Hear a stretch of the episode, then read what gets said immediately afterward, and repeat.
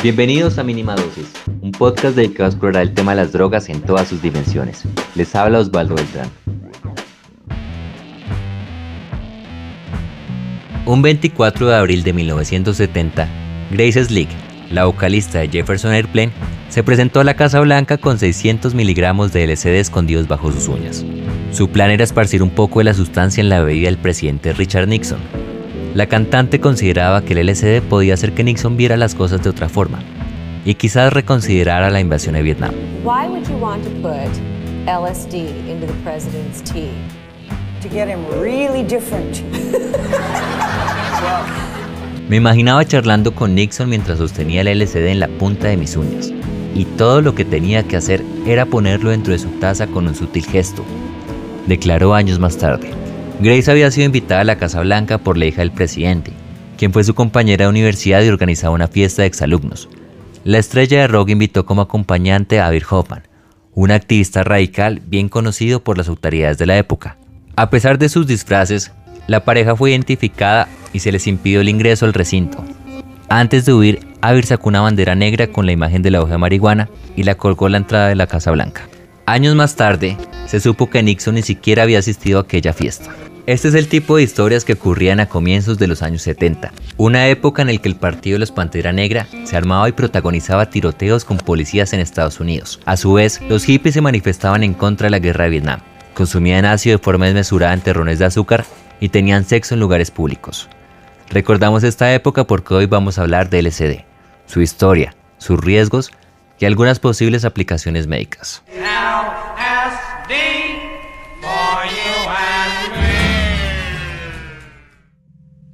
Al interior de los laboratorios de la compañía farmacéutica Sandoz, el científico suizo Albert Hoffman se encontraba tratando de estabilizar el ácido lisérgico, un derivado de la ergotamina, un componente químico que se obtiene a partir de un hongo que crece en el centeno.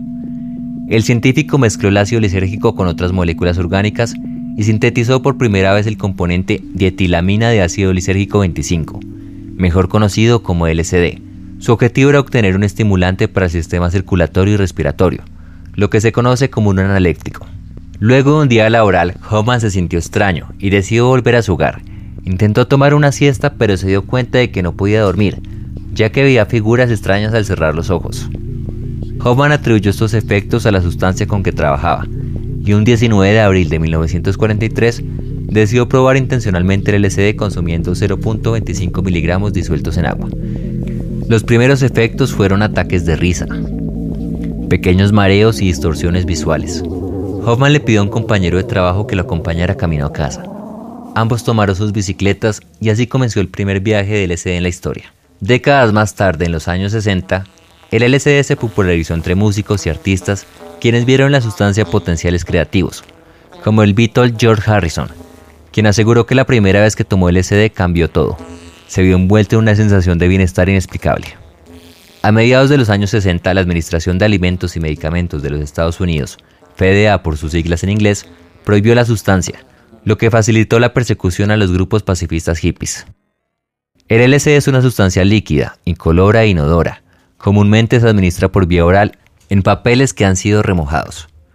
Los efectos del LSD actúan en el sistema serotoninérgico.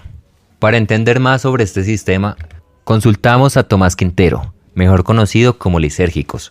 Él es psicoanalista y autor del libro Manual para Viajeros de LSD. El sistema serotoninérgico es básicamente como un grupo de, de neuronas que tienen actividad eh,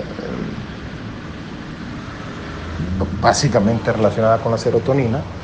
Eh, es importante entender qué es la serotonina, que básicamente la podemos ver o como hormona o como un neurotransmisor, de hecho es ambas cosas, solo que lo podemos mirar desde lugares diferentes. Eh, y básicamente nos ayudan a, regular casi cualquier función vital, desde las emociones, el sueño, sí, literalmente casi cualquier función vital. ¿Qué sucede?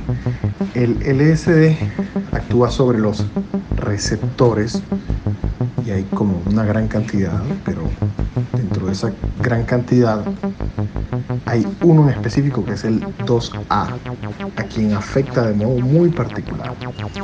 Eh, su estimulación, de hecho, no solo el LSD, sino casi cualquier eh, sustancia psicodélica, es la que justamente está vinculada con el asunto de las alucinaciones. Es decir, si bien el LSD afecta diferentes regiones del cerebro, diferentes hormonas, cuando afecta este, este receptor de la serotonina eh, y le estimula, entonces produce lo que conocemos como alucinaciones. Creo que puede ser como el, tema más crítico eh, si lo analizamos desde ese lugar. Los efectos del LSD generan mayor sensibilidad a estímulos visuales y sonoros, aumento o descenso de la ansiedad, cambios en la percepción del tiempo, euforia y sentidos cruzados, que es cuando algunos usuarios reportan escuchar olores o leer sabores. Un viaje de LSD puede durar entre 6 y 12 horas dependiendo de la dosis. La sustancia puede producir efectos no deseados, lo que suele conocerse como un mal viaje, donde el usuario puede experimentar ataques de pánico o incluso paranoia. Una de las razones por las cuales el LSD tiene mucho valor para el mundo de la psicoterapia es lo que se conoce como la disolución del ego. El ego es la conciencia de sí mismo, la distancia psíquica a través de la cual el individuo se reconoce como yo y es consciente de su propia identidad. Al disuadir el ego se pierde la noción de sí mismo, la noción del yo, y se permite observar cosas desde otro lugar, Tomás nos explica mejor este tema. Bueno, con respecto a la disolución del ego, primero hay que entender qué es el ego, que no es otra cosa que un es un concepto que funciona a partir de la imagen de que nosotros existimos como entes separados del resto del universo. Esta sensación que para nosotros es muy natural, nos conseguimos en el mundo de otra forma, realmente está basada en una operación química en nuestro cerebro que nos ayuda a distinguirnos del resto de, la existencia. Eh, básicamente, él está como muy medido que esta percepción del ser está asociada a, una, unas regiones específicas del cerebro que se llaman default network mode, eh, que cuando se apagan con el uso de psicodélicos nos generan una forma de existencia en la que no, nuestro cuerpo no tiene los límites a los que estamos habituados y nuestro ser tampoco. Es decir, físicamente seguimos teniendo el mismo cuerpo, pero la imagen de que nuestro cuerpo, por ejemplo, termina en el borde de nuestra piel es algo que es un concepto y que desaparece. Y al hacerlo, muchas personas experimentan la idea de comunión con el universo, de cercanía con el todo, de porque estas, eh, estos conceptos mentales, aunque nos definen y nos ayudan a existir y a trabajar, a enamorarnos, vivir, comer, eh, son también limitantes, ¿no? Como todo concepto. Quitarlo durante algunos instantes y a veces horas en la toma de psicodélicos, lo que hace es que las personas puedan probar un poco de la existencia sin ser. En 2016, científicos del Imperial College de Londres tomaron las primeras imágenes de resonancia magnética del cerebro bajo los efectos del LSD. Así lograron identificar los mecanismos de la disolución del ego. De acuerdo con los resultados que fueron publicados en la revista Current Biology, las estructuras cerebrales involucradas en los procesos de cognición se conectaron de una forma muy fuerte.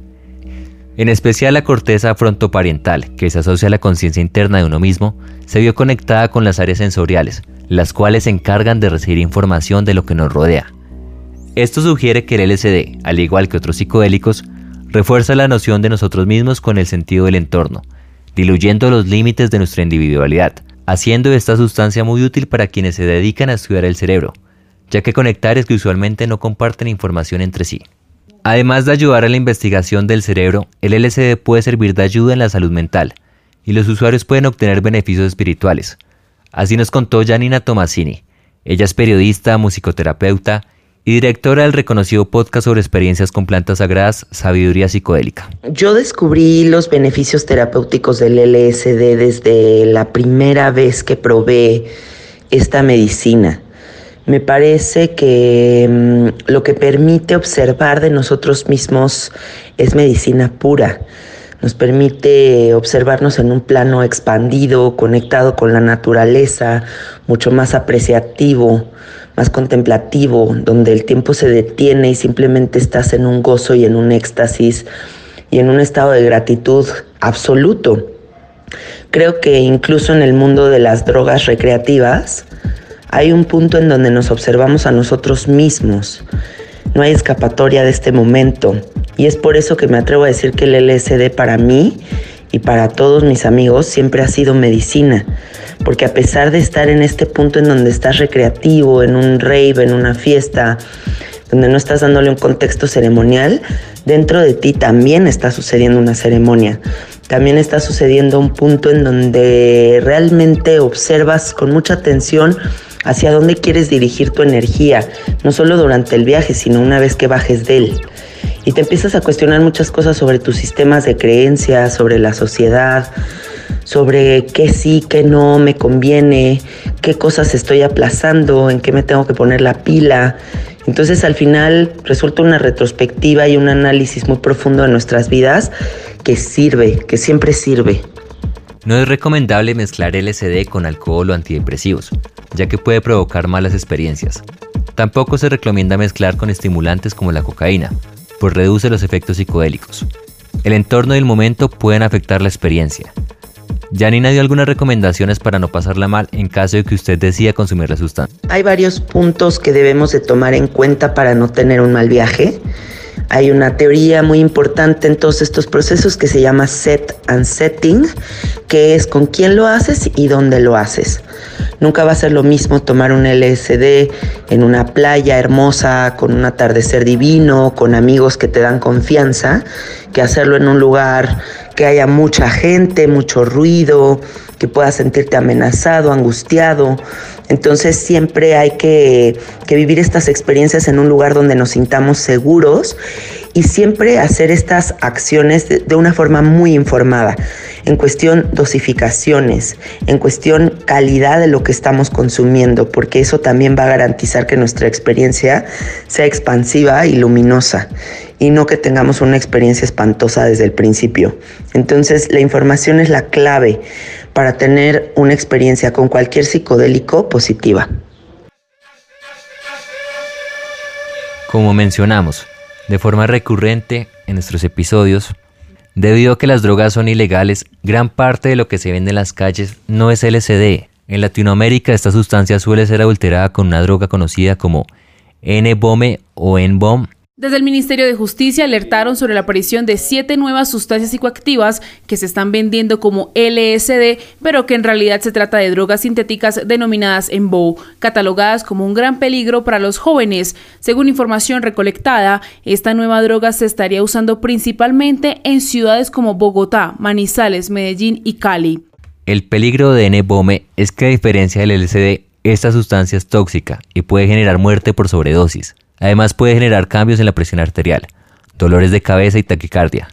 En algunos casos, este alterante se puede reconocer porque al consumirlo tiene un sabor amargo y metálico, mientras el LSD no debería saber a nada. Una forma práctica de diferenciar las sustancias es usar una luz ultravioleta, que se puede conseguir comprando un detector de billetes falsos. Al exponer el cartón, si la sustancia es LSD, el cartón debería brillar.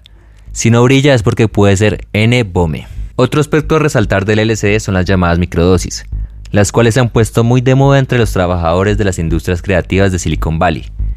Hay quienes aseguran haber encontrado una forma de consumo que los vuelve más productivos e incluso sobrellevar problemas de salud mental. La evidencia científica en este campo aún es muy escasa, así lo cuenta Tomás. Y con respecto al tema de las microdosis, yo soy un fiel creyente de que necesitamos un poco más de tiempo y de estudios científicos para poder entender mejor eh, el impacto real porque hay estudios que señalan o concluyen cosas muy diferentes. Entonces cuando eso sucede yo creo que estamos todavía en una fase no concluyente.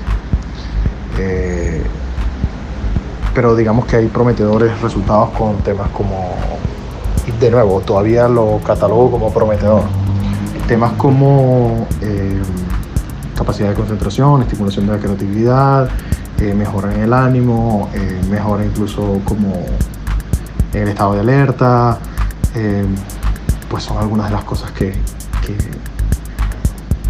la mayoría de los usuarios están, están manifestando. Sin embargo, creo que todavía hay mucho de anecdótico y que necesitamos un poco más de entendimiento de la microdosis como, como en el tiempo. Para 1966 en Estados Unidos existían más de 70 proyectos de investigación que trabajaban con psicodélicos. Se habían encontrado incluso resultados muy prometedores para tratar el alcoholismo con LSD. Al final de ese año, la Administración de Alimentos y Medicamentos FDA clausuró todas las investigaciones. Afortunadamente, en la última década ha venido apareciendo lo que se conoce como revolución psicodélica, en la que se han vuelto a investigar sustancias como MDMA, LSD, DMT y psilocibina para aplicaciones médicas.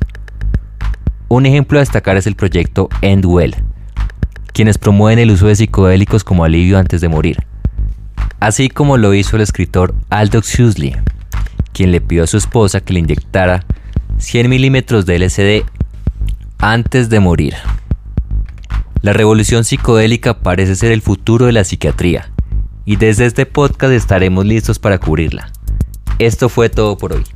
Recuerde que pueden escuchar nuestros podcasts en plataformas como Spotify, Google Podcast o Apple Podcast. También estamos en la web de la línea del medio.